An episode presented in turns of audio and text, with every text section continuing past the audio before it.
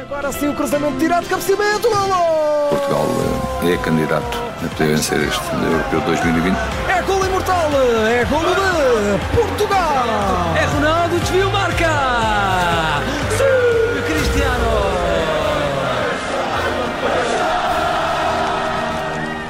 E já cá tenho a Mariana Fernandes para mais um Diário da Seleção. Mariana, ontem falamos, estavas em Munique, já de regresso a Budapeste, presumo.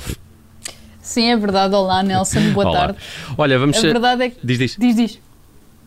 Não, ia só dizer que a verdade é que este eh, europeu é quase um interrail, não é? Pois e aqui nas contas, nas contas oficiais eh, já vamos em quatro aviões e cinco testes Covid. É esta a matemática atualmente. Eh, vamos ver para onde é que vamos a seguir. Bem, estás a acumular milhas. Olha, eh, Mariana, eh, vamos eh, começar por olhar a seleção que já treinou eh, hoje à tarde, volta a treinar também amanhã.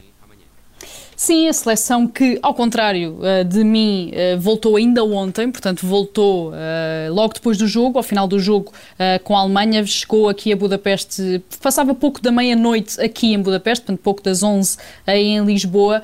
Uh, regressou logo uh, depois do jogo com a Alemanha, portanto não quis ficar mais uma noite em Munique e treinou já esta tarde, já ao final da tarde, então, novamente no Complexo Esportivo do Vazas, aqui em Budapeste, portanto, onde tem treinado uh, desde o início, desde deste europeu, desde que se estreou, e a verdade é que fez aqui um treino bipartido, digamos assim, portanto, os, que, os jogadores que foram titulares ontem uh, contra a Alemanha fizeram apenas treino de recuperação, portanto pedalaram nas bicicletas que foram colocadas à volta do relevado, enquanto que os jogadores que foram suplentes, esse sim, fizeram uh, um treino normal, portanto uma sessão de treino normal, porque foram suplentes, porque não tiveram o esforço que tiveram os que foram titulares. Os dois guarda-redes suplentes, portanto António Lopes e Rui Silva, fizeram treino específico com os guarda-redes e a seleção, como disseste, volta então a treinar amanhã, novamente à tarde, portanto temos aqui uma alteração também de rotinas, a seleção até este jogo com a Alemanha treinava sempre de manhã por volta das 11 e agora está a marcar os treinos para as 6 da tarde, portanto há também uma alteração que pode também estar relacionada com o calor. A verdade é que esta semana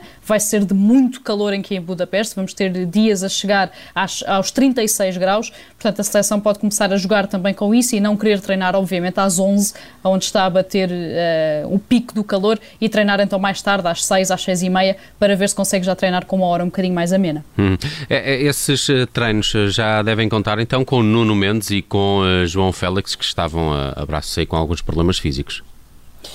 Sim, a verdade é que foram também as duas grandes novidades do treino de hoje, portanto, tanto Nuno Mendes como João Félix, que falharam o jogo uh, contra a Alemanha devido a mialgias musculares, voltaram ao relevado, mas apesar disso só fizeram uh, uma espécie também de treino condicionado, treino de recuperação, portanto, só fizeram corrida à volta do relevado, não treinaram propriamente com bola, mas não deixa de ser positivo o facto de os dois jogadores já estarem de volta ao relevado. Também nesta sessão de treinos existiu uma conversa informal uh, de Fernando Santos com os jornalistas que estão aqui em Budapeste a acompanhar a seleção. Uma conversa onde Fernando Santos basicamente quis explicar um bocadinho como é que está o estado de espírito da equipa. Disse, obviamente, que a viagem de ontem uh, de Munique para Budapeste foi muito difícil, que quase ninguém falou, que os jogadores estavam muito abatidos, que quando voltaram ao hotel aqui na Ilha Margarida uh, quase não conversaram, portanto toda a gente foi comer e voltaram individualmente uh, para os quartos, que não existiram grandes conversas, mas que hoje, ao acordar, também já com o almoço, as coisas melhoraram um bocadinho e durante o treino também se notava isso, portanto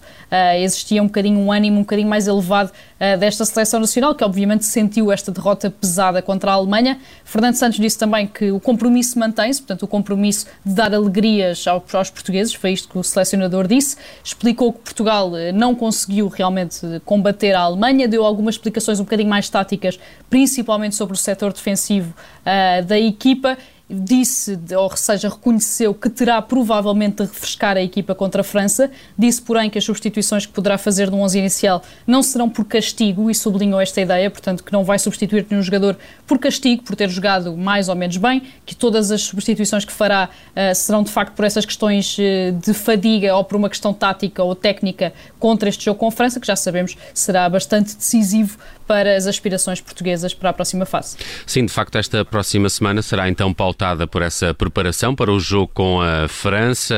Parece que aqui em Portugal, e presumo que aí também entre os portugueses que estão a acompanhar a seleção e a própria seleção, estão todos a tentar uh, fugir a esse, a esse fado uh, da, da, da calculadora, não é?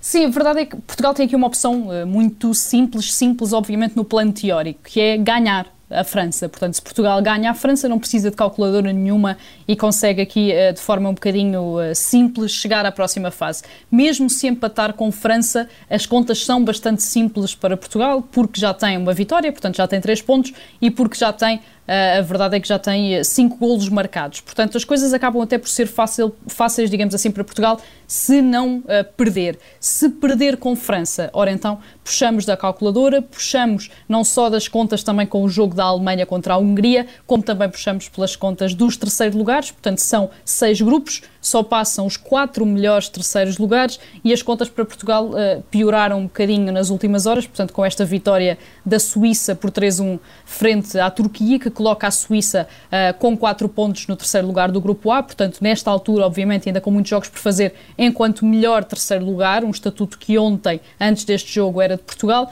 Portanto, tudo o que Portugal tem a fazer, ainda que seja obviamente um plano muito teórico, é ganhar a França e não ter estas preocupações, não ter de andar a fazer contas e a olhar para os resultados dos outros. Muito bem, Mariana Fernandes, que nos vai trazendo o diário da seleção, assim será também durante o dia de amanhã. Mariana, muito obrigado, boa estadia aí em Budapeste e até amanhã. Obrigada, até amanhã. Agora sim o cruzamento tirado, cabeceamento, golo! Portugal eh, é candidato a poder vencer este Europeu 2020. É golo imortal, é golo de Portugal! É Ronaldo, desvio,